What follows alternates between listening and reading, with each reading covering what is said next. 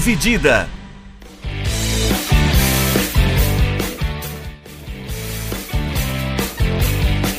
Olá, amigos do podcast Dividida. Eu sou o Guilherme Milani, dividindo a tela aqui comigo tá o Vinícius Bringel. Como é que tá, Bringel? Fala, Milani. Fala, pessoal. E a gente hoje, nesse episódio dessa semana, vai tratar sobre a final, né, da UEFA Champions League. Foi decidida no meio dessa semana. O Manchester City derrotou o Paris Saint-Germain na semifinal se classificou para a final. O Chelsea eliminou o Real Madrid e também chegou na final. Então a gente vai falar um pouquinho de como foi as campanhas, o que trouxe, o que trouxe, né, não o que trouxeram, o que trouxe esses times até a final.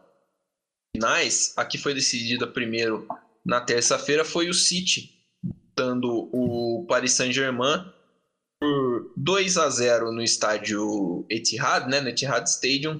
O agregado ficou 4 a 1 uh, contra o time do Neymar.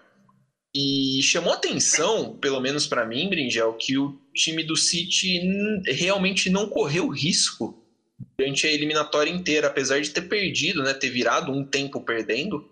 O PSG virou na frente o primeiro tempo do primeiro jogo. Mas o City pareceu muito no controle da, do confronto nas duas partidas. É, então, Milani, eu acho que, que é exatamente isso. Nos dois confrontos, eu acho que foi assim. No do Chelsea Real, que a gente vai falar depois, eu acho que também tem bastante semelhança nesse sentido. Mas falando agora primeiro do City e PSG, é, eu acho que fica bem claro como o Guardiola deu um nó tático fudido no, no Pochettino, porque o Pochettino não conseguia encontrar saídas no meio-campo dele. E é um negócio que eu sempre fiquei super incomodado com o Neymar, que é aquele negócio de quando ele não vê saída para o time, ele tenta fazer tudo sozinho. Ele tenta vir buscar a bola no zagueiro. Beleza. É, a gente sabe que ele é criativo, ele tem o um talento, ele consegue abrir o campo. Mas se você continuar insistindo nisso, você vai acabar meio que quebrando o, a formação ali. Porque quem tem que fazer essa função de vir buscar a bola é o Verratti e o Paredes e o Herrera. Os caras que têm que fazer isso de vir buscar e conseguir ser criativo e tentar municiar o Neymar, o Di Maria, ou no caso nessa partida o Icardi, mas quando não tem ele, o Mbappé. Mas eu acho que faltou muito do, PSG ser mais criativo com a bola e tentar buscar opções que não fosse um jogo um jogo meio meio direto, porque tinha que quebrar as linhas ali, principalmente com o Neymar e o Di Maria, que são os caras que conseguem ser mais criativos no, no PSG, né? O Mbappé fez muita falta também, né? Ficou nítido como o Icardi ele é inútil. A não ser para roubar mulher. Acho que ele é útil. pra talaricar os outros, né? Pra ser talarico ele, ele é bom. Mas ficou nítido, porque o Icardi, cara, você vê o jogo inteiro, ele deveria fazer uma mínima pressão no, nos volantes do PSG, no do, do City, ou nos volantes ali no Fernandinho, no Gundogan, mas ele não faz pressão alguma. O cara só tá passeando. Porque ele não pressiona, ele não tenta buscar uma, um jogo diagonal, ele não tenta fazer nada. Aí o jogo morreu ali, porque os caras não conseguiam sair do meio de campo, não tinha opção na frente, porque o Icardi não estava fazendo nada, e os dois caras criativos, Neymar e Di Maria, eles também não estavam muito inspirados no, nesse jogo, né? E, e também foi uma puta partida do Foden, do, do Mares, do... Todo mundo jogou bem do City, eu acho. A defesa foi super sólida. O, o Rubem Dias teve uma partida incrível. Talvez tenha sido o melhor jogador em campo. Jogou demais. Recebeu o prêmio. É. é. É, eu não sabia disso. Mas mesmo assim, jogou muito. Ele, depois que ele começou a fazer essa defesa com. Essa linha de defesa com Stones, eles cresceram muito juntos o Walker, por mais que eu tenha inúmeras críticas a ele, ele foi bastante sólido. O Zinchenko também, um cara super esforçado. Então, eu acho que o, o City não deu nenhuma chance para o PSG e conseguiu explorar todas as fraquezas que o PSG demonstrava há anos com essa falta de preparação para montar elenco minimamente estruturado, né? Porque, mano, Diallo, Florenzi, meu Deus do céu, velho, isso daqui é... Danilo. Danilo, velho. Isso não pode... Isso aqui não é verdade. Não pode ser real, né? Eu concordo com você, concordo com você. Aliás, acho que assim, o, o primeiro jogo mostrou bem que o, o Paris Saint-Germain jogou, usou muito a tática que eles exploraram principalmente contra o Bayern, né? Com, tendo o Mbappé, eles exploraram bastante a linha alta do Bayern. Isso. Se provou correto lá na Alemanha, quando o PSG conseguiu marcar os gols lá, né? E foi o que tentaram fazer também no primeiro jogo contra o, o City. Né? Se aproveitando que o City também, o Guardiola gosta de jogar com a linha de defesa alta tal, mas uhum. uh, o Guardiola não usou o, o, bloco tão alto. Então acabou neutralizando e o, e o PSG levou muito pouco perigo. E isso, para mim, cara, demonstra uma certa falta de criatividade, de você saber explorar as qualidades, por exemplo, do Neymar, do Di Maria, próprio, sei lá, do, do André Herrera, ter um meio-campo assim que possa trabalhar um pouquinho mais a bola, que não seja explorar a velocidade do, do, do Mbappé nas costas da, nas costas da zaga. Uh, uma coisa que mudou bastante a postura do City para mim na, no, no, primeiro jogo foi a entrada do Zinchenko, que foi titular no, no, segundo jogo, e, que, e como ele abre o campo pelo, pelo lado esquerdo, ele dá muitas opções. Né? No, no, no primeiro jogo jogou o Cancelo, que na verdade é lateral direito, ali, e ele não dava as opções que deu o Zinchenko. Funcionou praticamente como um ponta. E aí conseguiu abrir mais espaço. O, o primeiro gol da, da, do primeiro jogo, que é do, o do De Bruyne lá da falha do Navas, acaba saindo com, com o Zinchenko chamando uh, um marcador a mais ali para o canto esquerdo. No jogo da volta, cara, o, o City não correu risco, né? É. O PSG tentou montar uma marcação lá em cima, mas não deu muito efeito né, no começo do jogo. E numa escapada ali, na primeira escapada, o, o Marrez já fez o, o primeiro gol. E aí você percebe que o, o time do PSG fica, fica frustrado, né? O, o, líder técnico do time, obviamente, é o Neymar, e o Neymar a gente sabe que é um cara que ele é temperamental, para dizer o mínimo, então ele, é. ele deixa bem claro quando ele tá frustrado dentro de campo, quando ele tá nervoso. E, bom, ele agora tá com 29 anos, ele não vai mudar mais isso. Né? A carreira do cara vai, ser, vai ter sempre isso. Então, né, os times uh, podem acabar por explorar isso. Mas, por exemplo, o Di Maria teve uma expulsão muito infantil no jogo, da, no jogo da volta. Ele pisou no jogador do, no jogador do Manchester City para pegar uma bola de lateral. E é, também não pode. Fernandinho, né? Então, acho que assim, uh, por mais que seja um time interessante, que tenha jogadores-chave certas posições. O Marquinhos é um ótimo zagueiro, o Navas é um ótimo goleiro. Você não pode subestimar o ataque que tem Neymar, Mbappé e Di Maria, por exemplo. Mas falta um pouquinho desse, desse acho que desse psicológico também para o Paris Saint-Germain de entender o tamanho do jogo, entender a, a, situação ali e não se deixar levar por isso, né? É. E é, a gente tipo, vai falar mal. Hum, pode falar. É, eu, eu também tinha visto bastante gente criticar o Pochettino nesses últimos. Desde que ele chegou do PSG, porque parece que ele não deu muita identidade pro time. O time perdeu basicamente do que era o Tuchel.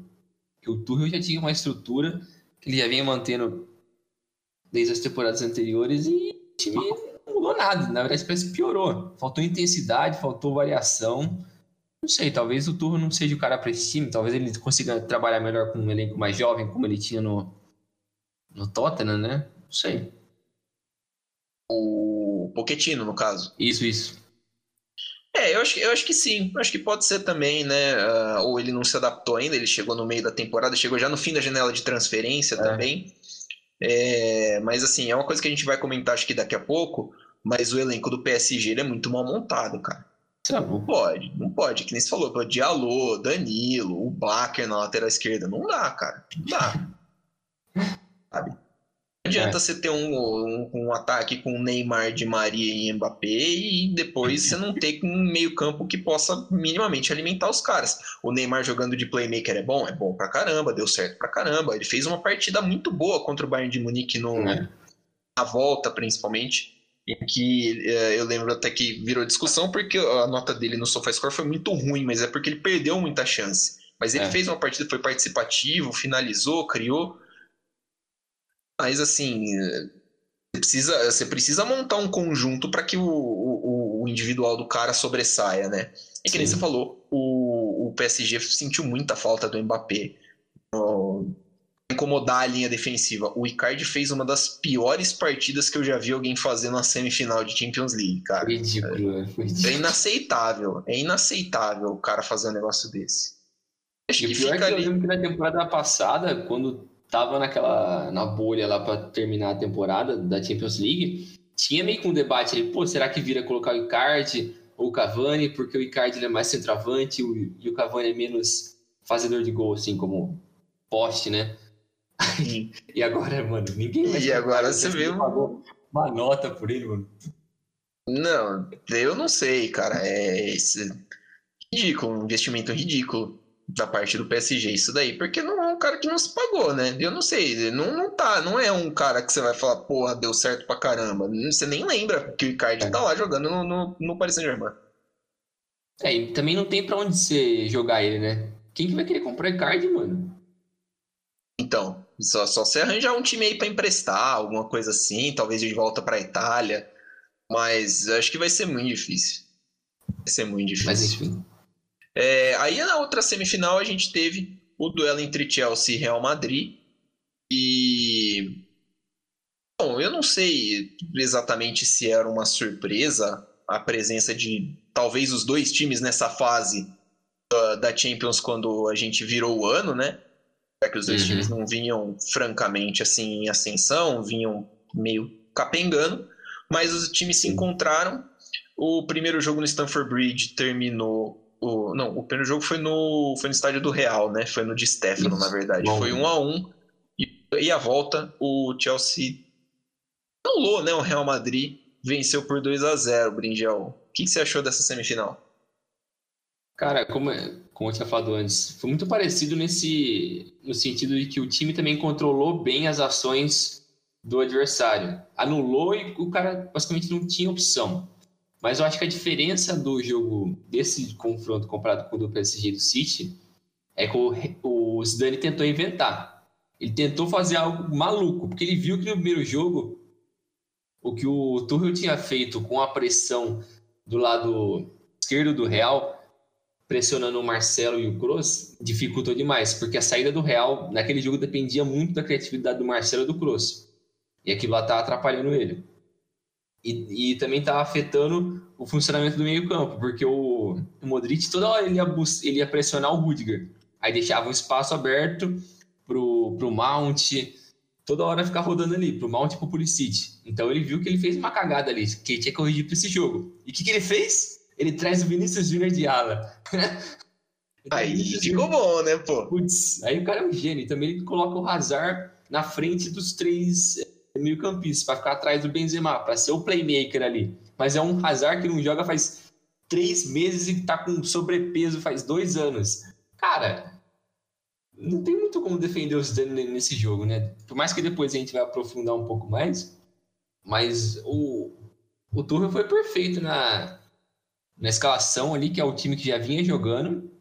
A única coisa que ele mudou foi colocar o Havertz no lugar do Pulisic que eu acho que foi uma boa, porque o Havertz acho que ele funciona melhor ali como, como finalizador do que o, o Werner. Eles conseguem rodar melhor ali.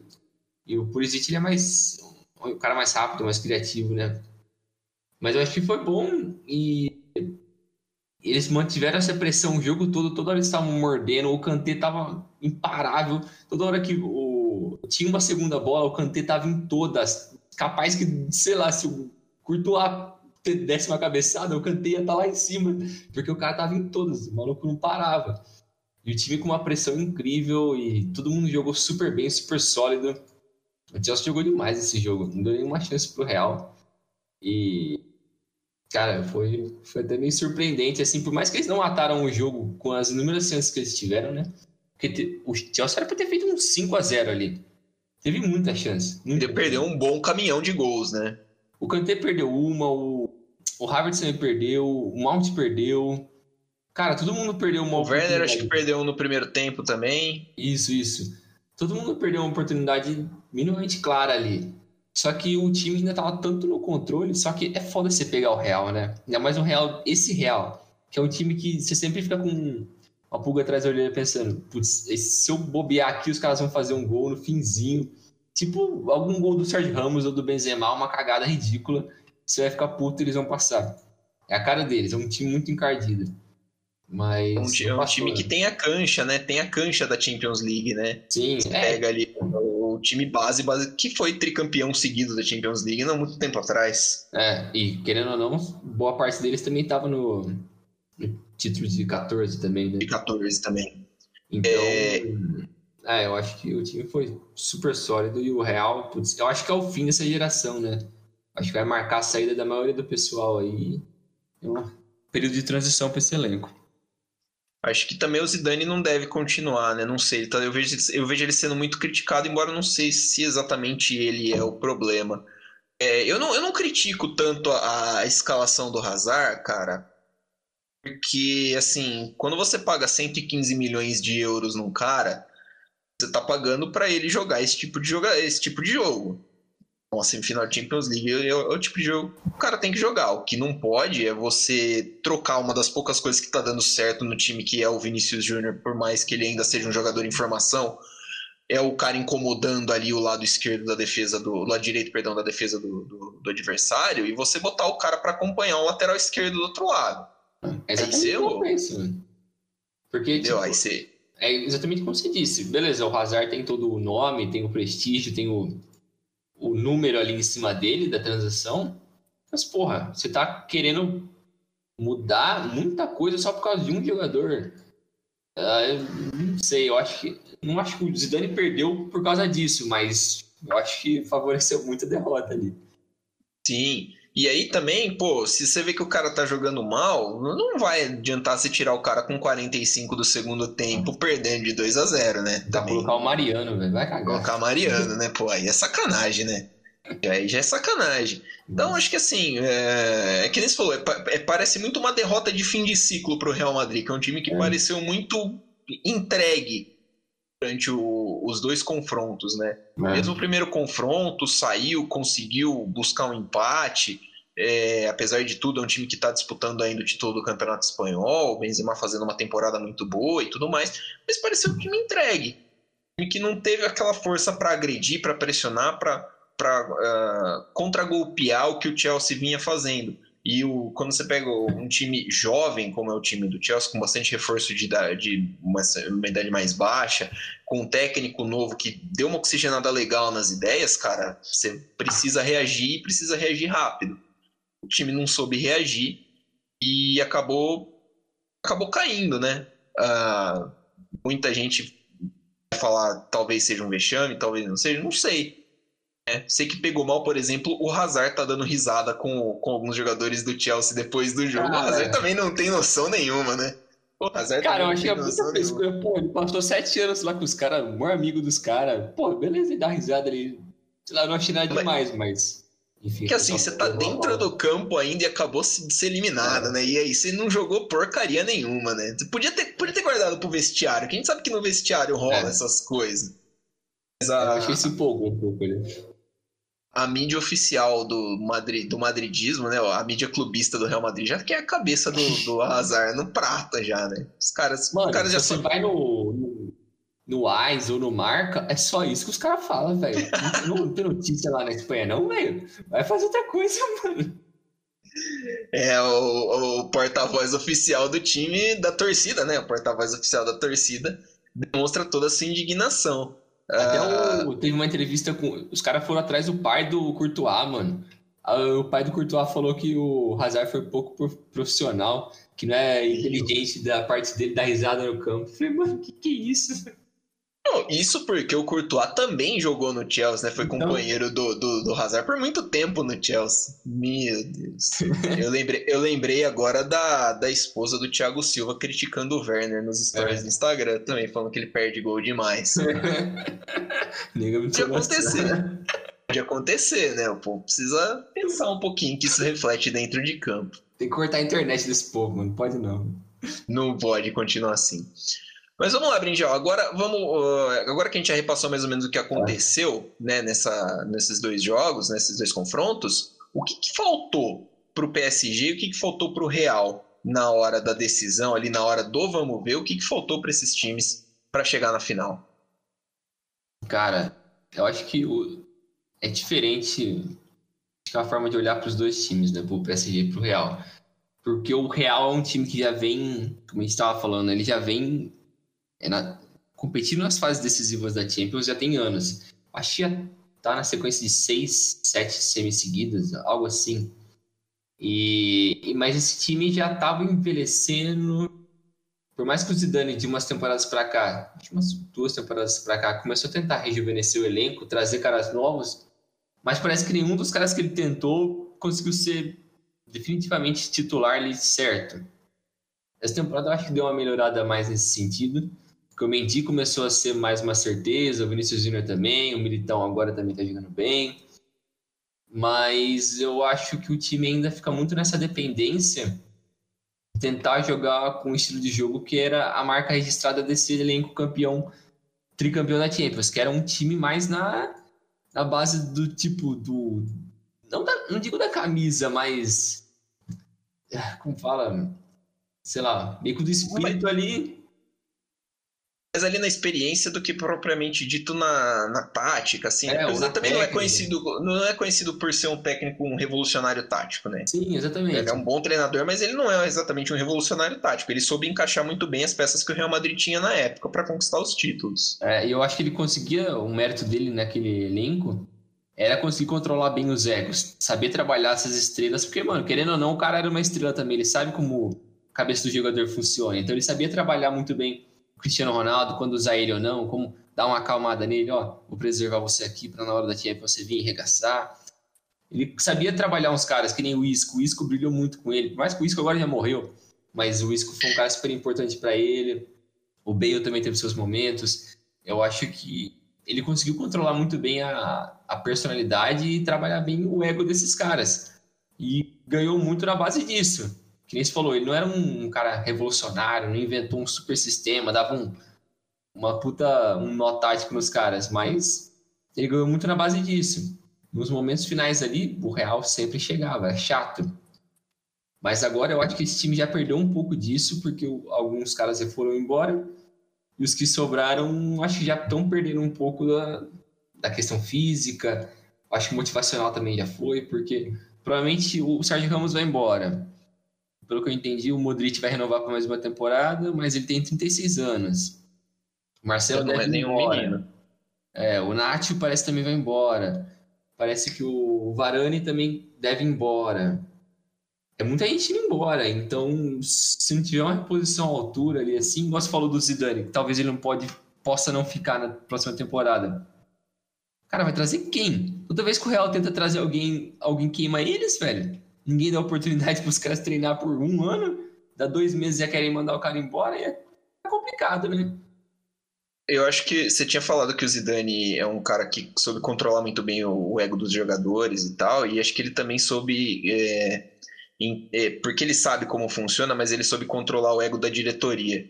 Também. O Real Madrid é um time é, muito grandioso, onde tudo que acontece no Real Madrid tem um, uma proporção diferente.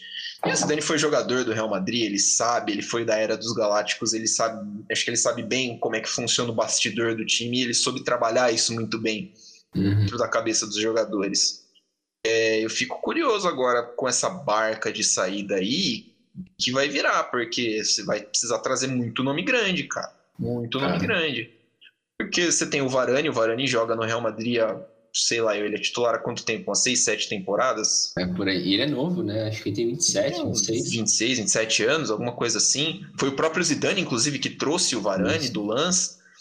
É um zagueiro de primeira prateleira do mundo, pô. Como que não? Você vai trazer quem pro lugar do cara? Como substituir a altura? Como é que você vai substituir um cara que nem o Sérgio Ramos? E, e, não só a qualidade técnica, mas a importância que o Sérgio Ramos tem para o Real Madrid. É, como líder. Né? Como líder, é diferente. Uh, o Tony Cross tinha dado uma, uma declaração há não muito tempo atrás que ele queria parar de jogar com 30 e poucos anos para aproveitar mais a vida, não sei o que tem. A declaração fazia sentido, mas assim, não sei. Imagino que ele também é um cara que pode parar a qualquer momento. Chegar depois da Copa de 22, por exemplo, e falar assim: não quero mais. Larguei de mão e já era. Mais ou menos igual foi o Lan. Assim, ah, avisa com uma temporada, ó, fim da temporada tô parando, tá, gente? E você vai precisar arranjar um, um substituto para ele.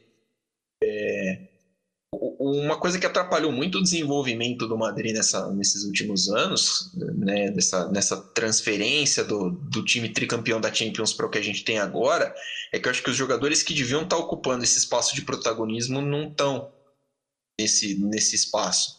Que é, por é. exemplo, o Isco, o Asensio, caras que deviam estar tá ali ser mais referência e não estão. O próprio Hazard, que foi contratado a peso de ouro, você falou, chegou no sobrepeso, faz duas temporadas, se machuca muito e não, cara, não rendeu o investimento que foi feito em cima dele.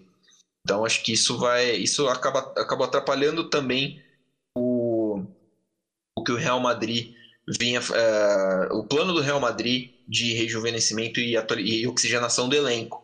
Mas aí também você precisa ter um, um, diretor de futebol, precisa ter alguma diretoria técnica que vai sentar ali e vai conversar e falar assim: ah, não, tá dando certo isso, a gente precisa fazer alguma coisa para mudar. Porque não pode cair no, no colo do Vinícius Júnior, que tem 20 anos. Entendeu? O moleque tem 20 anos, ele tá começando a carreira dele ainda. Aqui 10 Mas é foda falar isso pra um cara como o Florentino Pérez. O cara não escuta, é, né? Ele não escuta, ele é um cara totalmente teimoso. Não, paguei, você vai, paguei quase 50 milhões de euros no moleque, como é que o moleque não vai resolver ele? Não é o Pelé, não, tio. Não sei se te falaram isso quando você foi contratar ele, mas ele não é o Pelé, não. Então, tipo, o, o, o Vinícius Júnior, teoricamente, tá atingindo o auge técnico dele uh, daqui, sei lá, 7, 8 anos, cara. Peraí, né? Então, não dá para você jogar. Né, não dá para você jogar todo o, todo o peso de carregar um time que não é o Real Madrid nas costas dele. Acho que é uma, uma das questões. Então vai, vai precisar renovar. Acho que o Real deve passar a próxima temporada tendo de certa forma competitivo no, no, no futebol espanhol, mas consigo ver bons times à frente do Real Madrid no, no cenário europeu. Acho que, é, tem, é acho que, o Real vai sofrer um pouquinho com isso ainda. Eu dei uma olhada aqui, você falou do Cruz, né? O Grosso tem contrato até 2023 com o Real. Ele vai ter 33 anos até lá. Eu acho que é, tipo, mais ou menos a época que ele falou que deve parar, cara. Eu não acredito que ele deve fazer muito mais que isso. Aí... Não vejo ele se estendendo muito mais a carreira. É, e até lá o Modric também já deve ter ido embora. Então, cara, eu acho que a renovação vai ter que acontecer de uma forma ou outra. E vai ser com o Zidane ou sem o Zidane. Vai ter que acontecer isso, não tem mais como. O time já vai estar tá totalmente em outro nível. Porque acho que o único cara que tá certo que vai chegar no Real no próximo ano é o Alaba, né? E, então, Sim. você pode, entre aspas, deixar o Ramos ir embora, porque tá vindo o Alaba, mas também não é uma certeza que o cara vai chegar e vai destruir logo, né? O Alaba, o Alaba ele não é assim, nossa, um zagueiro. É, ele é um, ele é um jogador muito bom lembro que ele surgiu como um lateral esquerdo muito bom. Ele é um meia bom. É. De zagueiro, zagueiro. Como meia, né? Joga como 10 na Áustria. Sim, sim. É, como meia mesmo, eu acho que. Como, perdão, como zagueiro, eu acho que. Não é um cara do nível do Sérgio Ramos nem do Varane. Você estava falando dos meias, o Casemiro, que é o terceiro integrante desse meio, em 2023 vai estar tá com 31. Então. Será que renova? Será que vai buscar outros áreas? Vai aproveitar para vai desmanchar, que deve desmanchar esse meio-campo e ele continua ou ele sai? É porque imagina, é um cara sólido, ele deve ter mercado em outros lugares também. Então, é, são questões a se pensar também para o Real Madrid. É, é de já ir olhando. Também. O Benzema tem 33 e... agora. É a referência do ataque, né? Então, é, tem muita precisa... coisa para mudar ainda no Real, né? Tem muita coisa para mudar. Uh, e falando em elenco, para mim, o principal problema do outro semifinalista que perdeu, que a gente já falou, é a montagem de elenco, né? O Paris Saint-Germain é assim, é um dos negócios mais estranhos do mundo. Você chegar ao ponto de ter o que o, o que o, que o Paris Saint-Germain tem tinha em campo contra o, o, Manchester City na semifinal da Champions. Pode. Pode, Brinjal. Não, o, o Leonardo, acho que ele tá chapado. Não é possível. Por mais que, tipo, ele não montou o elenco desde o início, ele chegou no início da temporada passada, se não me engano. Então muitos desses caras já estavam lá. Só que, cara, que, que nem olhando pra esse, pra esse time titular que jogou na terça-feira. Cara, sinceramente, não tem como. Putz, metade desse time ser titular do PSG. Putz, e alô, o PSG quer. Pro que o PSG e quer. Alô. Como, como nível de competitividade de ser um time de semi-final de Champions League quase todo ano, cara, não dá, velho. Que nem você falou, Diallo. Mano, o Florenzi. O Florenzi tava esquecido na Roma, velho. Se foder, velho. Cara, o Icardi, mano, o cara é o talarico master. Ninguém gosta dele, mano. Os caras foram trazer o Icardi, velho. O cara é odiado no mundo. Não, eu não sei, eu não sei, cara, porque assim, uh, às vezes você mantém, eu já ouvi falar que você pode manter jogador ruim no elenco, porque o cara, com a desculpa que o cara é bom de grupo. Mas, pô, você sabe que o cara é talarico, sabe que o cara uh, rouba mulher de companheiro de equipe. Não vai manter o cara no elenco? Não, deve, não sei se o cara é bom de grupo, não é possível. Porra, o cara deve ser tipo o terceiro, terceira pessoa mais odiada na Europa, atrás do Hitler do Stalin, sei lá, velho. cara, velho. E os caras vão inventar de trazer o um maluco, mano. Não faz sentido nenhum. Aí você olha pro banco, cara, é bizarro porque o Keller tá Desesperador, lá. cara. Mano, o Keller é fraco. O Keller é fraco. Jogaram uma bala no cara e o Keller é fraco. O Kurzawa, mano. Não, o Kurzawa é sacanagem. O Danilo Pereira, mano, o maluco tava no Porto. O cara não. Mano, o cara tava no Porto, velho. E ele foi para Sim, o PSG. O Danilo Pereira, se, se você falar assim, ele vem por empréstimo o Porto e a gente vê, vai avaliar a viabilidade se o cara é um bom jogador né, para buscar uma contratação. Não, você vai olhar, o cara tem 29 anos. Ou seja, o cara não vai evoluir tecnicamente, porque teoricamente o, o, pico dele de técnica e física já chegou. É agora. E se o cara é ruim agora, pro nível do PSG, não dá. Não tem como melhorar, velho. Não dá. O Rafinha, cara, o, o, o Rafinha, eu, assim, eu achei ele um jogador honesto. Rafinha Alcântara. Ele não é craque, ele não é o irmão dele, ele não é o pai dele. Assim, é um jogador honesto. Eu acho que ele faria até mais sentido do que o Ander Herrera no, no, jogo, de, no jogo dessa terça-feira. Mas não entrou, não tem chance. Não. Então, assim, é um elenco muito mal montado. Tava passando uma série do Real Madrid, da Era dos Galácticos, um tempo atrás na ESPN. E essa época dos, dos Galácticos ficou conhecido no. O Real Madrid ficou conhecido por. Uh, uh, cunha de Zidanes e Pavons.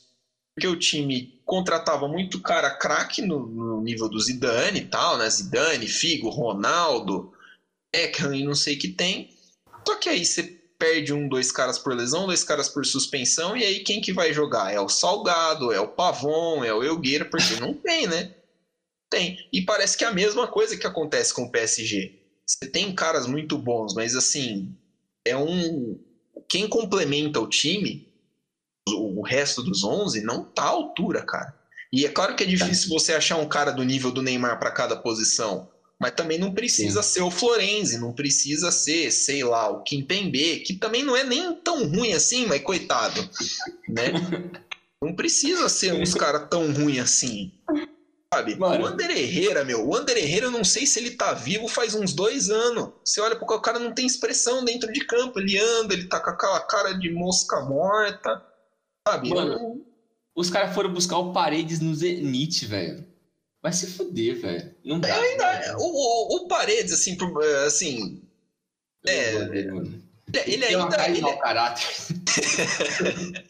ele é volantão argentino, né? Não é muito difícil, né? Mas assim, pô, pelo menos é um cara que tá ali dentro de campo, ele cumpre. Ele, beleza, ele vai bater, ele tá em campo para isso. Ele tem uma saída de bola legalzinha e tal, ele vai bater, mas ele tá em campo para isso. É. O, o Baker entrou no, no, no, jogo da ida, nossa, mas o, o Mares, o cara não viu a cor do uniforme do Mares o jogo inteiro, pô. Anquelão, fui descobrir esses dias atrás que é da base do Ajax, veio de graça do Ajax pro, pro, pro Paris Saint-Germain. Nossa, o, o, maluco não, não viu a cor do, do uniforme do Mares.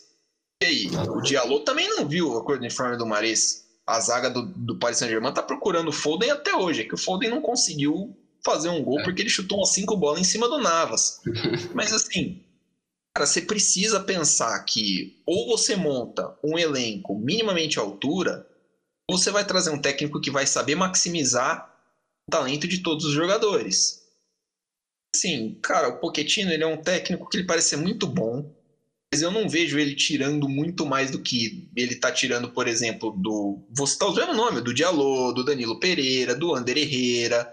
Cara, se pá até do próprio Verratti, que é um cara que eu gosto e eu acho que não tá jogando tanto assim faz um bom tempo. É.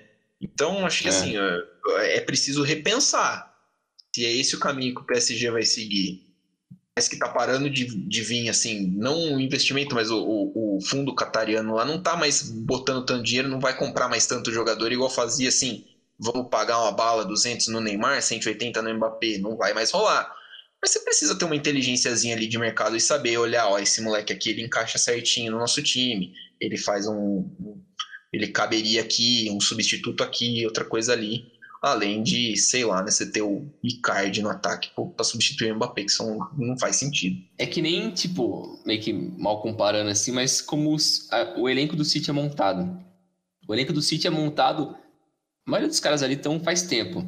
Mas você vê que, beleza, o time ali titular é muito bom, só que o Guardiola maximiza todos esses caras. Então o Mares, para mim, ele não saca, ele é um ótimo jogador, mas ele melhora muito, ele é bosta.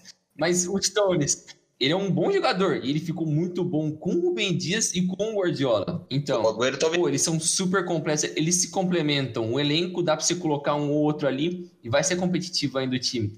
O do PSG não tem como fazer isso, velho. Se você tirar o Marquinhos, vai colocar quem, mano? Se você tirar o Neymar ou o Di Maria, mano, até o Di Maria, que não é do nível do Mbappé ou do Neymar, mano, se tirar ele, você vai colocar quem, velho? Você vai colocar o Musiquinho? O Draxler, irmão, o Draxler já O Draxler, velho. Não tem como, velho. Não tem lógica. É muito mal estruturado isso. Cara, o PSG é muito bizarro, velho. Eles precisam repensar de verdade o que eles querem fazer como projeto. É, é, estranho, cara, porque assim, a gente trata como novo rico, né? Eu costumo tra tratar como novo rico, mas assim, o PSG tem investimento já do fundo do Qatar há quase 10 anos. 10 anos, né? Mais de 10 temporadas. O Manchester City também, né? Dos Emirados Árabes já faz umas 12 temporadas, mais ou menos. E o Chelsea, finalista tipo, com o. 2003, né? 2003, 4. 2003, como é que chama lá? O russo? Eu esqueci. O, Abramovich. Abramovich, isso. É, mas assim, cara, para mim o PSG parece o único time que contrata, contrata, contrata e tipo, não tem muito ideal, sabe? Porque o Chelsea é. mesmo, o Chelsea montava times, o Chelsea montou Sim. times, conseguiu, ó, vamos trazer uma peça aqui, outra, outra ali e tal. Lembro que a metade da defesa deles uh, era portuguesa, porque o Mourinho tinha esse ideal, não, ó, vamos trabalhar com esses caras aqui, eles, eles uh, combinam com a minha mentalidade e tal, mas o PSG não. É, você pensa, acho que às vezes pensa muito mais na parte do marketing do quanto isso vai te retornar em imagem do propriamente dito, do que, por exemplo, montar, você pensar, cara, quem que eu posso trazer para encaixar legal no meio-campo que vai ter o Paredes e para jogar com o Di Maria, com o Neymar ou com o Mbappé, sabe? É uma coisa que é, falta. Eu acho que ele mostra uma falta de visão dos caras, porque, tipo, beleza, eles ganharam 15 franceses em sequência. Mas, cara, se você não consegue transformar isso em competitividade a nível europeu, você vai continuar relevante só no seu país. Então não faz sentido, cara. Você tem que pensar num trabalho que vai dar esse passo acima. Como a Juventus era no início da década. Eu lembro no início da década, aquele time do Conte, eles ganhavam na Itália, só que tomavam pau nas oitavas e nas quartas da Champions. Começou a evoluir. Aí depois veio o Alegre. Chegou em duas finais de Champions. O time começou a evoluir. Agora caiu numa draga, mas é porque eles fizeram um monte de besteira. Mas é saber ir dando passo em sequência. E o PSG eu acho muito eu acho que. Nossa, não, não faz eu não, sentido, velho.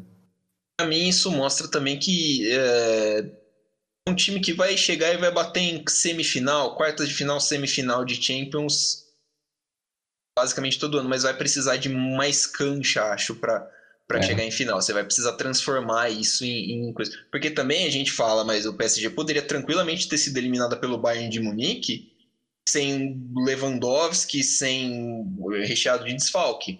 É. Então. Mas que eu pensei aqui agora, rapidão. É. Você acha que o Zidane daria um jeito nesse time do PSG? Cara, o maluco é francês, tem uma puta moral. Sair do Real agora faz sentido para ele, por mais que o elenco do PSG não é aquelas coisas, mas tem duas estrelas ali. Sei lá. Cara, sei. Olha, é, eu acho que é um. Acho que é um. um, interessante, acho que seria interessante de ver. Eu imagino que o PSG vai, vai, vai abraçar o, o por pelo menos uma temporada completa. Então, aí eh, seria de ver se o Zidane até conseguiria trazer gente do Real Madrid para o Paris Saint-Germain, né? Por exemplo, um, um Varane cairia bem ali no, no Paris Saint-Germain, outro tipo de jogador. É, eu, cara, eu acho que seria interessante de ver. Acho que seria muito legal. É um técnico que, de novo, a gente fala, não é um gênio taticamente falando, mas é um cara agregador, é um cara inteligente que sabe, ler, ele lê bem os jogos uh, e consegue adaptar o time a situações. Então, uh, acho que poderia ser, poderia ser um técnico, um, um nome interessante pensando no futuro do, do Paris Saint-Germain. Falando em, em técnicos assim, uh, tem algumas semelhanças entre o Chelsea de 2021 e o Chelsea de 2012, né? É. O, foi o Chelsea campeão da Champions, foi a última final que o Chelsea chegou na, tempo, ah, na da Champions League na temporada 2011-2012. O time uh, venceu o Bayern de Munique na final na Allianz Arena nos pênaltis. Foi nos pênaltis? Não, foi na prorrogação, né? Me fugiu não, agora. Nos pênaltis. Nos pênaltis, né? Foi 5x4, se não me engano, nos pênaltis. Venceu nos pênaltis.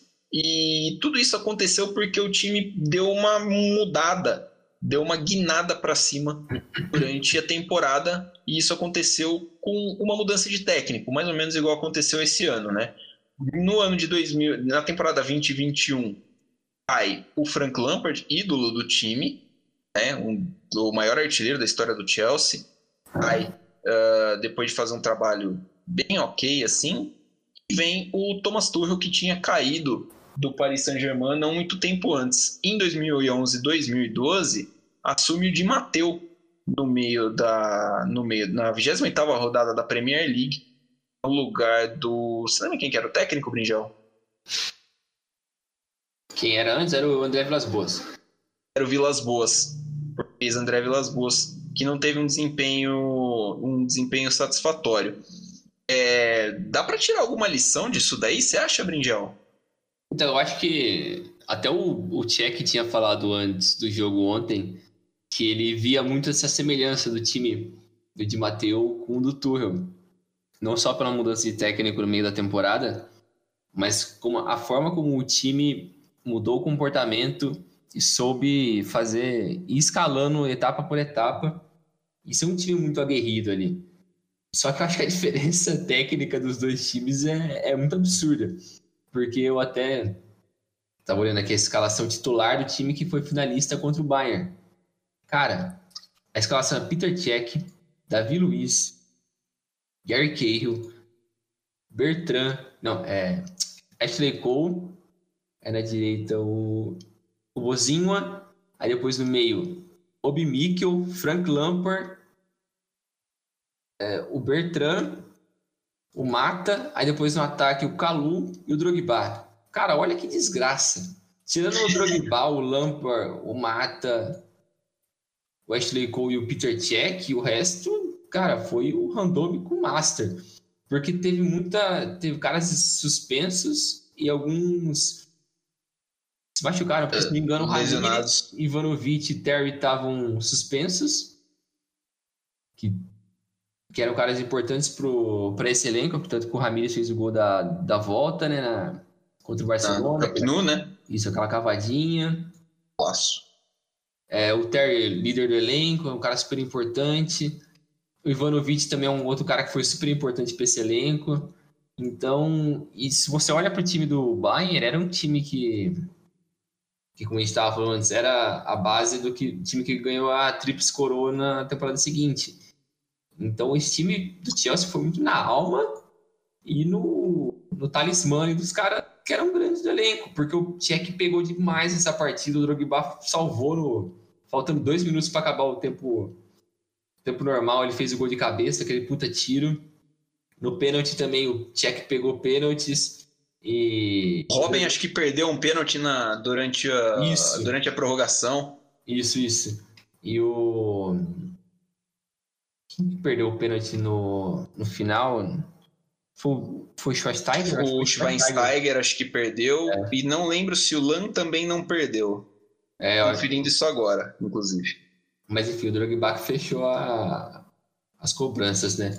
Então eu acho que o time era muito, muito mais essa vontade, diferente do time de hoje. É que nem se você olhar para a escalação do, do Chelsea contra o contra o Real nesse último jogo, ó, Mendy, Rudiger, Thiago Silva, Christensen, Tio Kanté, Jorginho, Aspliqueta, Mount, Werner Havertz. Você vê o banco, tem o Ziyech, o, o Pulisic, o, o Giroud. Tem muita gente. Tem muita, muita gente, gente que contribui. O elenco, tipo, acho que não tinha é que é complicado falar alguém do tamanho do Lampard, do Drogba, porque esses caras ainda são muito novos desse time. Então dá para vir, sei lá, dá para um Mount virar um Lampard. Dá para virar, porque ele ainda tem 21 anos. Dá para ele crescer muito. Dá para um Havertz virar um cara também do nível parecido, mas tem muita coisa para acontecer ainda. Mas é. naquele nível, aquele momento em 2012 era a última chance daquele elenco. Porque o time passou por cada sufoco nas temporadas anteriores, foi roubado em 2009 contra o Barça, naquela, naquele jogo maluco. Teve aquele. O Iniesta no, no, no estouro do, do relógio, né? Isso, né? Teve um monte de pênalti que os caras não deram. O, ba, o Bala que ficou maluco, lembra naquele jogo. 2008 foi a final que eles perderam pro United. United, nos pênaltis. É, teve, acho que foi 2005 ou 2006 que perderam pro Liverpool na semi. Foi um jogo também maluco, uns 500 gols. É, então era a última chance desse time e o time foi mais na vontade do que na técnica ou na tática mesmo. Diferente desse time do Tuchel que eu muita gente quando quando saiu a definição da semi desse ano, muita gente ouvi falando que queria que o Real passasse para dar graça contra o City, porque senão já ia ser um favorito claro. Para mim é justamente o oposto, porque eu acho que esse time do Chelsea tem muito mais força para dar trabalho pro City do que o Real. Porque como de tudo que a gente já falou do Real, que já tá numa entre safra, já tá perdendo muito das características que eles tinham nas temporadas anteriores, esse time do Chelsea eu acho que tá numa crescente absurda, tem muito cara novo, e é um duelo doméstico que eu não acho que o Guardiola queria fazer, não. Por mais que ele pegar o Real é chato, mas esse time do Chelsea, o já bateu o Guardiola nessa temporada com o Tuchel. Eles vão se enfrentar esse final de semana agora. E, cara, eu acho que vai ser um jogo meio maluco. Eu acho que o City é favorito ainda, por tudo que já vem construindo nos últimos anos. Mas vai ser bem louco, vai ser um ótimo jogo. Eu acho que um, um, confronto doméstico numa final assim desse tamanho é sempre mais difícil do que, um, do que você jogar contra um adversário estrangeiro. Porque querendo ou não, cara, o Chelsea te conhece. É, o Chelsea vê você jogar. O Chelsea precisa manter, uh, manter, por exemplo, um olheiro vendo sempre o City jogar, porque o City é adversário direto em, em competições contra o Chelsea. Entendeu? Então é, você acaba se conhecendo melhor.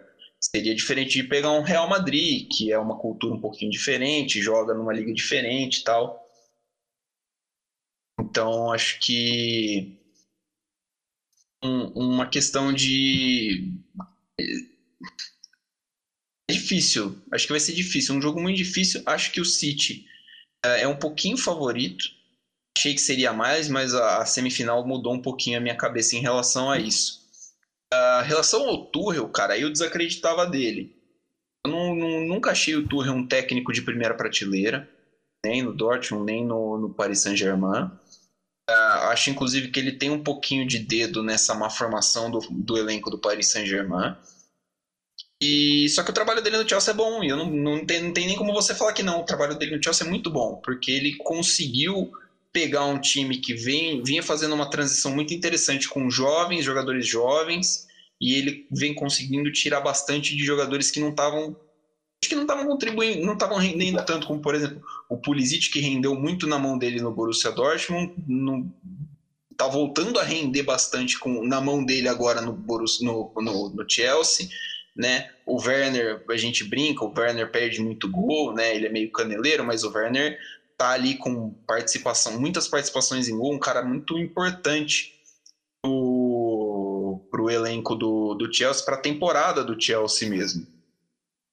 Uh, isso então passa pela. Uh, então isso é, é importante da gente falar, porque o Tuchel promoveu essa transformação né, do elenco do Chelsea durante a temporada. Um time que começou não muito bem a, a Premier League, não começou tão bem assim a Champions League. E se encontrou, cara. É um time que se encontrou, é um time que tá ali. Uh, não deixou o Real Madrid jogar na, na, na semifinal da, da Champions. Isso é muito importante de falar, porque é difícil você manter um time como o Real Madrid experiente, um time que está acostumado com esse tipo de jogo, com esse tamanho de jogo, você anular os caras por 180 minutos é um feito e tanto. Então, essa transformação do, do, do Tuchel com o Chelsea é muito, muito sintomática, porque assim, é a segunda final de Champions seguida que o Tuchel chega. Chegou ano passado com o PSG, foi demitido do PSG porque teoricamente estava fracassando. E aí ele chega na final da Champions e, do, e o, o PSG não. Uma transformação não semelhante a, com mudança de técnico, mas que aconteceu também em, em questão de formação, aconteceu no Manchester City, né? O Guardiola mudou a forma de jogar, mudou o, o, posicionamento e a função de alguns jogadores e vem dado muito certo. Coisa que me chamou a atenção na campanha, olhando a campanha dos dois times da finalistas, é o baixíssimo número de gols sofridos. O Sim. Chelsea, por exemplo, tomou dois gols no mata-mata. Tomou dois gols na fase de grupos. O Chelsea tomou quatro gols. É durante a Champions League? Cara, isso é, é, muito pouca coisa. O, o City tomou os mesmos quatro gols, mas na fase de grupos o City tinha tomado um só. Então, a gente pensa principalmente no Guardiola como um técnico muito ofensivo, mas defensivamente ele, é o City é um time muito mais seguro. Então, é, é uma transformação que, que passa pela mão dos treinadores e rejuvenesce o elenco, o, o, o elenco, não, desculpa, os times acaba dando novos ares, porque é assim que você vai se reinventando e você vai se atualizando, né, Brindel? Que vai mantendo o time competitivo é.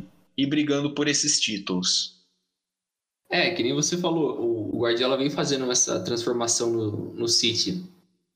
E os dois times, é, o Chelsea e o City, tinham esse estigma de que a defesa era o problema do time nos últimos anos. Principalmente o City. E porque, querendo ou não, na zaga ali, Teve até algumas temporadas que eu lembro que o Fernandinho teve que jogar na zaga. Sim. Porque não tinha opção. E o Stones era um cara que o City comprou uns 4 anos atrás, 4, 5, algo assim, se não me engano. Muito novo ele, ainda é. Mas é um cara que teve momentos ruins.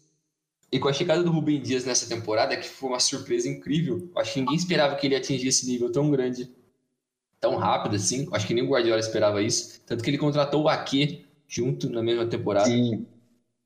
E o Laporte, que era o titular do time, agora está no banco. Então, o, e, e, essa é a temporada mais sólida que a gente vê do City defensivamente, eu acho que desde sempre.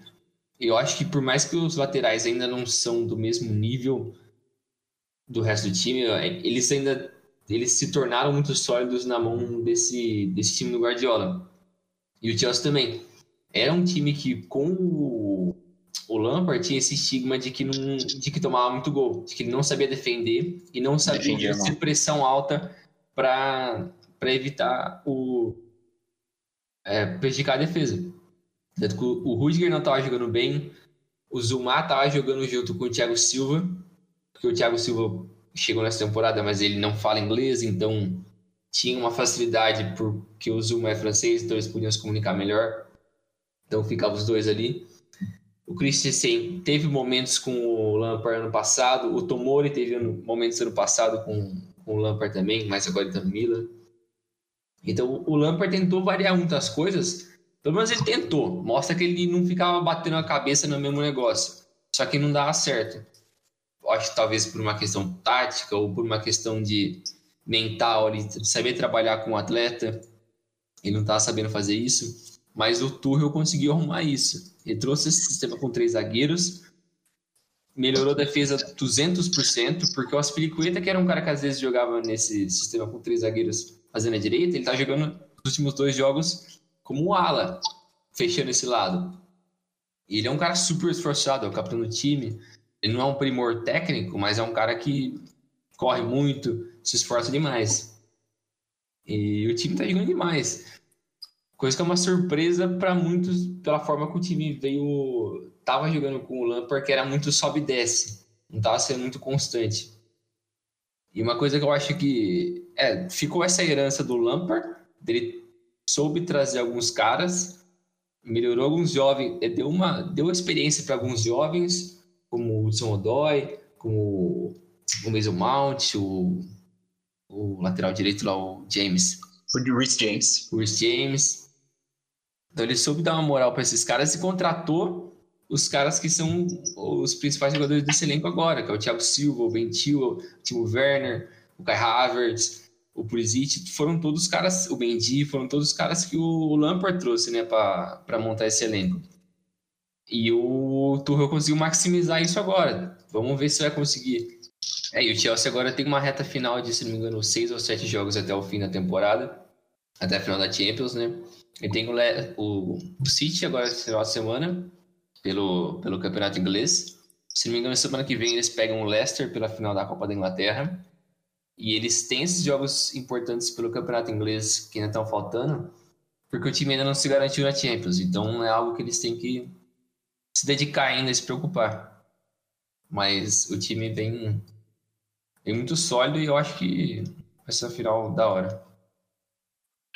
É que nem você falou, né, Brinjel? Esse é uma reta final bem, bem pegada ainda. Pega ainda o City, pega o Arsenal, pega o Leicester. São jogos difíceis. Ainda vai pegar o Leicester na final da Copa da Inglaterra, né? Então não são, não são jogos tranquilos. Mas o Chelsea deu uma guinada boa, né? Deu uma, deu uma, deu uma melhorada boa na mão do, na mão do Tuchel com o sistema de três zagueiros. Você até separou aqui no, o, pra gente a, a escalação dos times, por exemplo, no 0 a 0 contra o Chelsea no dia 20 do, uh, contra o Sevilha, perdão.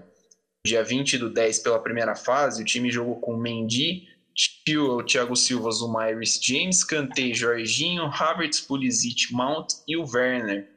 Depois, contra o Atlético de Madrid, já sob o comando do, do Tuchel, Mendy, uhum. Christensen, Rudiger Aspilicueta e Alonso, Kovacic, Jorginho, Hudson Odoi, Mount, Giroud e Werner. E aí, contra o Real Madrid, é um três zagueiros mais bem definido, né? Mendy, é. Rudiger, Thiago Silva e Christensen, o Kanté, Jorginho e Espiliqueta, Mount, Werner e o Havertz. Uma, é uma formação que eu acho muito interessante jogar é, quando você joga com três zagueiros, porque a gente ainda tem aqui no Brasil essa ideia de que é uma formação defensiva e não é necessariamente defensiva, né?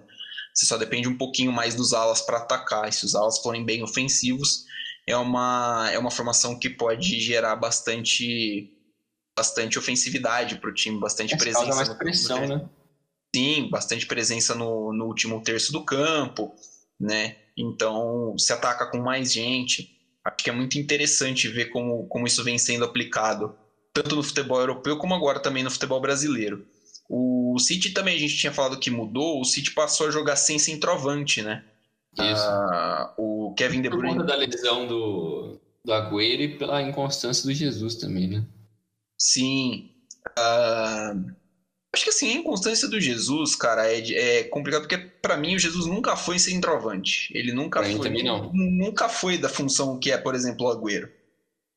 É um jogador muito diferente, então é difícil você mandar o cara fazer a mesma coisa que o Agüero faz. É, mas é... pelo menos pro que o Guardiola quer, não tem outro cara para fazer, né? Ele tem é, não, tipo, não tem. Ele não vai não jogar tem... de ponta. Não tem o que fazer. Exatamente. Porque aí, como ponta, você tem gente melhor. Sim, né? exatamente. Uh, aí o City mudou então, entrou contra o PSG com Ederson, Zinchenko, Stones, Dias e Walker, Foden, Fernandinho, Gundogan, Maré, Silva e De Bruyne. O De Bruyne fazendo uma função um pouquinho mais à frente do que ele vinha fazendo, né? Ele jogava vindo mais de trás, armando mais as jogadas e ele fazendo mais uma função perto da área, né? jogando um pouquinho mais perto da área, até dentro da área uh, mais sendo o alvo do último passe do que fazendo o último passe. Interessante notar como o, o Kevin De Bruyne desempenha esse tipo de função, né, cara? Porque ele é um, um, talvez para mim ele é o melhor meia do mundo atualmente, o melhor armador, melhor playmaker do mundo. E assim, você tirar o cara dessa função que ele faz tão bem para colocar ele um pouquinho mais para frente, uma função que o cara não tá acostumado a fazer, é, tem muita cara do guardiolismo, né? O Guardiola, o Guardiola é. era meio professor pardal, né, durante a Ele década. Ele de inventar as coisas, né? Gostava de inventar, mas essa parece que vem dando certo, né? Deu até certo contra o, contra o, o Paris Saint-Germain, porque você tem mais gente com, que pode contribuir melhor com a posse da bola, com a movimentação. Você não tendo alguém fixo, você pode sempre estar tá puxando alguém para dentro da área. E isso mostrou no, no, nos, nos, nos gols que o City fez contra o Paris Saint-Germain, principalmente no, no segundo jogo, em que o Mares apareceu no contra-ataque, apareceu no, no, primeiro e no segundo gol, apareceu no costado da zaga, praticamente sem ser incomodado. Então, a, essa mudança também ajudou a manter o gás do Manchester City durante a temporada é um time que provavelmente vai, deve ser campeão inglês, né? Perdeu a chance de ser campeão inglês esse fim de semana porque o jogo do United foi cancelado. Pode ser campeão inglês esse fim de semana. Uhum. E cara, tem o título já de Copa da Liga, tá aí na final da Champions, é um time que vem para ganhar uh, praticamente tudo que disputar na temporada. É o que é o que o, o Guardiola foi contratado para fazer, né? O, o, que, o que se tinha em mente que o Guardiola ia fazer que ele não tinha conseguido até agora. Muita gente cobrava o Guardiola por, por isso, né? Por não ter conseguido chegar mesmo com um time milionário, né? Porra, o Manchester City gasta 400 bilhões em zagueiro, gasta não sei quanto em lateral e o cara não consegue fazer o time ganhar. É, essa final que o City vai jogar dia 29 contra o Chelsea é a primeira final que o Guardiola vai disputar como treinador em 10 anos, né? A última foi na temporada 10-11, em que o Barcelona meteu 3 a 1 no Manchester City no estádio de Wembley, na Inglaterra. Masterclass do chave do, do Messi, um partidaço do Barcelona, contra uma, um, uma equipe do Manchester United que também era muito vitoriosa na época, é um, um time incrível. E depois disso, cara, o Barcelona acabou. Cole... O Barcelona não, perdão. O Guardiola acabou colecionando muitos tropeços, né? É uma semifinal é. no ano seguinte, depois são três semifinais com o Bayern de Munique e muitas quedas nas quartas de final com o, com o Manchester City. É, agora, com essa final, né, é, já garantido pelo menos o vice-campeonato, pelo menos a, a final já. A, parte do, do que se esperava que o Guardiola fizesse, ele fez, que é chegar na final. Mas você acha que demorou, Brinjal, para ele chegar na final? Você acha que tem um. um... Ou você acha que dá para relevar esses tropeços que o City teve durante. O City e o Guardiola tiveram durante uh, esse tempo que ele não chegou, né? Desde 2013, aí que ele assumiu o Bayern de Munique. É, é cara, é complicado, porque tem duas coisas duas formas de olhar para isso. Porque, primeiro, tem que olhar para o mérito do que ele faz no trabalho dele. Todo mundo sabe que ele é um dos melhores técnicos do mundo, um dos melhores da história. Talvez, por mais que ele ainda tenha muito tempo de carreira para jogar ainda, ele já é um dos maiores. Mas mesmo assim, o pessoal gosta de desmerecer um pouco o trabalho dele porque ele sempre tem os melhores jogadores do lado dele. Beleza, mas ele sabe pelo menos trabalhar com os melhores jogadores. É melhor do que você ter os melhores jogadores e não souber trabalhar com eles. Ele, é o mérito dele isso. Só que as pessoas geralmente gostam de desmerecer pelo fato dele ter um investimento do lado dele. No Barcelona ele tinha Messi, Xavi, Iniesta, que todo mundo jogando bem pra caralho e o pessoal minimizava porque ele não era o cara do time, era o Messi, eram os outros caras. No Bayern ficou muito taxado porque ele não conseguiu passar da semi. E o Bayern é um time que tem que estar tá sempre brigando por, por Champions. Sempre para mim como demérito. O que ficou, o que ficou mais feio na passagem dele para o Bayern foi a primeira, né? Aquela primeira semifinal que ele perdeu, ele tomou um, uma saraivada do Real Madrid, né? É. Ficou muito marcado aquilo lá, porque ele mesmo reconheceu que é um dos um ponto baixo da carreira dele, porque ele tentou fazer uma coisa e não deu certo, né? É, mas, mas é exatamente isso ele a passagem dele pelo Bayern, ele plantou uma sementinha do que o Hansi Flick veio a evoluir agora, que era um trabalho de pressão, de toque de bola, só que o Hansi Flick evoluiu isso para ficar um trabalho mais completo. Ele conseguiu fazer a versão final do que aquele trabalho do Guardiola deveria ser. Sim. E ele também trouxe uma renovação muito grande para esse time do Bayern. Ele trouxe muita gente nova que foi importante para a sequência do, do, trabalho que veio ser campeão na Champions ano passado. E o do City ele também veio fazer trabalho de renovação. Porque quando saiu o Pellegrini em 2016, foi todo um trabalho para desenvolver caras novos, porque aqueles caras foram campeão da, da, da Premier League, da, dessa primeira geração do City ali, todos já estavam numa fase decadente. Então ele teve que fazer esse trabalho de, de renovação e tal, e ele foi trazendo gente nova. Tinha muito cara que não não tinha muito estilo dele, ele foi melhorando, e agora o time é a quinta temporada dele aqui agora, e, e as outras, e é complicado você pensar. Alguns anos tem um pouco de azar e tem um pouco desse guardiolismo que a gente falou, né? Que o cara gosta de inventar. Sim. Mas... Ele, ele foi bem pardalzão durante a, é. durante a, a, a, década, cara. Assim, chegava em jogo decisivo, ele costumava inventar, mas é que nem você falou. Cara, tem muita coisa que é azar. Mas é. eu acho que a, você trombar com aquele Mônaco fantástico numa oitavas de final, cara, é, é um confronto. O confronto terminou 6 a 6 você perdeu no gol fora, mas assim, né? Não é não sei se chega a ser cogitado vexame, sabe? Porque é. é. um time. Você levar em consideração que o City também não era, naquela época, um time que tinha tradição de estar jogando essa fase da Champions League todo ano. Sim, exatamente. O, City não era um time tradicional, ele ainda não é. Ele é um time que vem crescendo em questão de tradição dentro da Inglaterra e a nível europeu ele vai crescendo com o passar do tempo com, com essas campanhas que ele vem fazendo se ele continuar sempre chegando em mata-mata, ele vai ser mais tradicional. E é natural que eles vão evoluindo, pegando mais experiência. E, e esse ano foi uma, foi uma junção de fatores, porque a base do time já está lá faz um tempo. Como a gente falou da defesa, a defesa esse ano foi a melhor defesa que o Guardiola conseguiu montar, porque o Rubem Dias deu um power-up incrível neles. E acho que, a, entre aspas, a, o problema que era não ter um centroavante virou uma solução. Porque com os quatro caras da frente sendo mais. caras mais velozes, conseguem trabalhar melhor a bola, isso acho que favoreceu o estilo de jogo que o Guardiola sempre priorizou.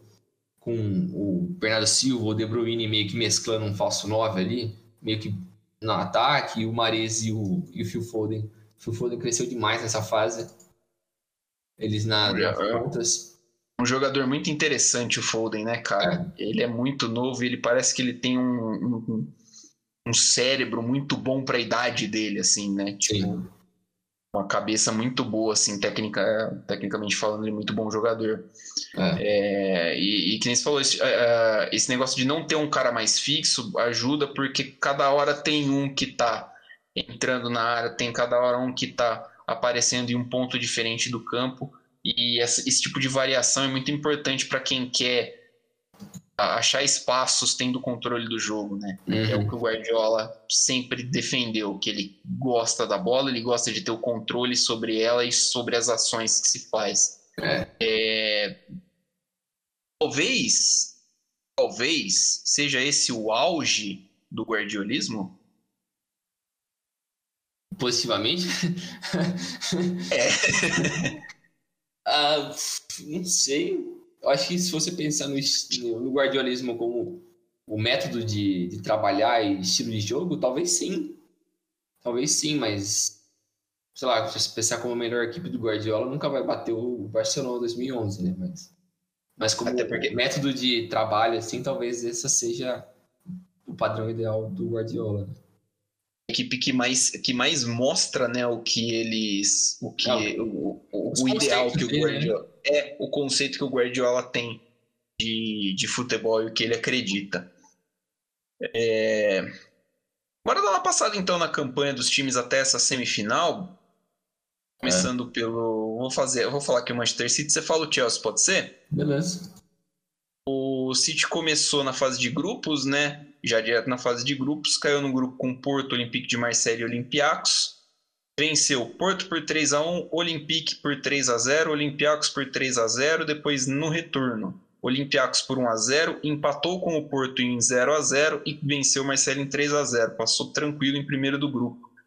Na, nas oitavas de final, na fase de mata-mata, pegou o Borussia Mönchengladbach, venceu os dois jogos por 2 a 0 Esses dois jogos foram disputados na Hungria, porque na época ainda tinha restrição de viagem da Sim. Alemanha para a Inglaterra. Os dois jogos disputados na Arena Puskás, em Budapeste.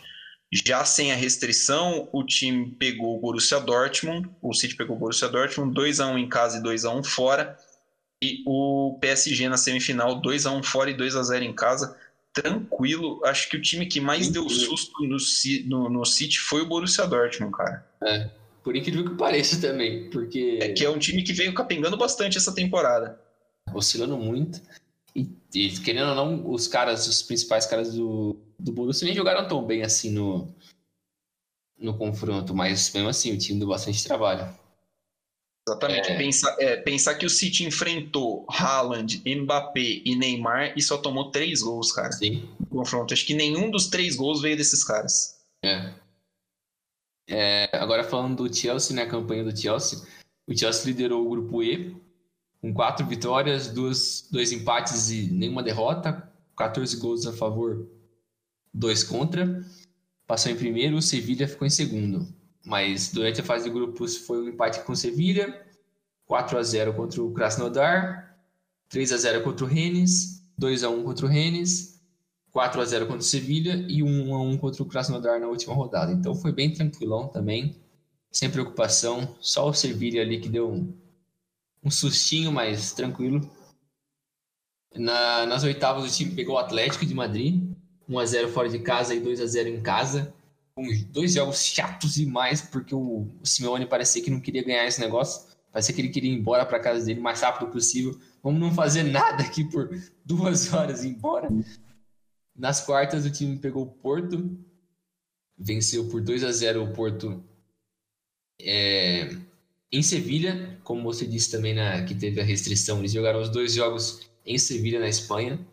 Primeiro, o Chelsea ganhou 2 a 0 e o segundo perdeu de 1 a 0 e nas semifinais, foi essa semana, é, empatou 1 a 1 com o Real Madrid em Madrid e ganhou 2 a 0 em Londres. É isso aí. Time bem. Tá Uma campanha assim também bem tranquila, né? Do, do, é. do Chelsea, né? Bem sólida. Bem sólida. O segundo jogo contra o Porto, o Porto não, não, não ameaçou assim tanto o Chelsea como deveria. Teve até um susto no final, né? O gol do Porto no segundo jogo saiu bem no final do jogo. Mas, assim, nada que, que nossa, colocasse de fato em risco a classificação do Chelsea. O, o Porto eliminou, o Porto tinha eliminado a Juventus, né, na verdade, na, na, na, fase anterior. Se o Bayern de Munique tivesse eliminado o PSG, o caminho do City até a final seria só com alemães. Não significa nada, mas fica aí. É, artilheiro do, os artilheiros né, do, do, das equipes, o artilheiro do Chelsea na competição é o Giroud com seis gols e o do City o Marres e o Ferran Torres, cara, tem quatro gols. O artilheiro da Champions é o Haaland. O Borussia tem dez gols marcados na competição. Um fenômeno, o Haaland, que não sei se continua no Dortmund na próxima temporada, principalmente se o Dortmund não se classificar para Champions. Foi notícia hoje da Sky Sports que disse que o, o Borussia falou que menos de 150 milhões de libras não sai o Haaland esse ano. Esse ano, né? Ano que vem tem a cláusula, então é suave. Rapaz! Mas, 150 milhões de libras dá o quê? 150 milhões de libras. Libras to euros. Sim. 150. É, vai dar 172 milhões de. 172 milhões de euros. É um precinho bacana, um pouquinho menos, se não me engano, do que o Mbappé foi do, do Monaco é. pro, pro, pro PSG. Mas é interessante. A final vai ser dia 29, dia 29 do 5, em Istambul, ou em outro lugar. Porque eu tinha tá visto. Tá tendo lockdown lá essa semana, né? Sim, eu vi a notícia hoje que o, o lockdown, baixaram o lockdown em Istambul, e na Turquia inteira, na verdade, e colocou em dúvida né, a possibilidade do Ataturk receber o jogo. O Aston Villa da... falou que mandou uma mensagem para a UEFA aí, né, para se ofereceu isso, tinha fugido da palavra. Se ofereceu a sediar a final no Villa Park em Birmingham. Ia ser, acho que no mínimo ia ser legal, cara. Porque Birmingham é uma cidade grande na Inglaterra é. e Cara, acho que ia ser legal, apesar do estádio não ser assim, nossa, tão grande, ele não vai estar lotado mesmo, né? Falaram que poderiam levar até 8.500 pessoas. Vale lembrar que o Ataturk seria a sede da final da temporada passada, que foi é. Cancelada, por, foi remanejada para ser em Portugal, porque a fase final toda foi em Portugal. E passaram, né? A final desse ano seria no Krestovsky Stadium do Zenit São Petersburgo, na Rússia, foi passado para o ano que vem. O Ataturk que é famoso também porque é o estádio da final do 3 a 3 né, da remontada do Liverpool em cima do Milan, uh, em 2005. Isso Vamos, tudo, Brinjel? É isso aí, mano. Dá uma repassada boa que vai ser essa final e talvez uns dias antes da final a gente dá mais uma conversada sobre isso, né? É, a gente vê como é que vai estar tá a situação dos times até lá, quem perdeu quem por lesão aqui suspensos pelo, não teremos, né, na final, não teremos nenhum ah. suspenso. Então vamos ver, a gente faz alguma coisinha de pré-jogo. Hoje, é. dia 6 de maio, qual que é o seu palpite?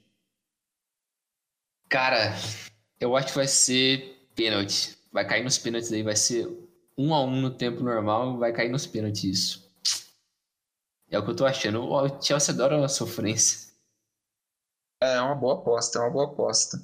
Eu aposto no City por um golzinho de vantagem. Um 2 a 1 magrinho, jogo feinho. Não, não imagino.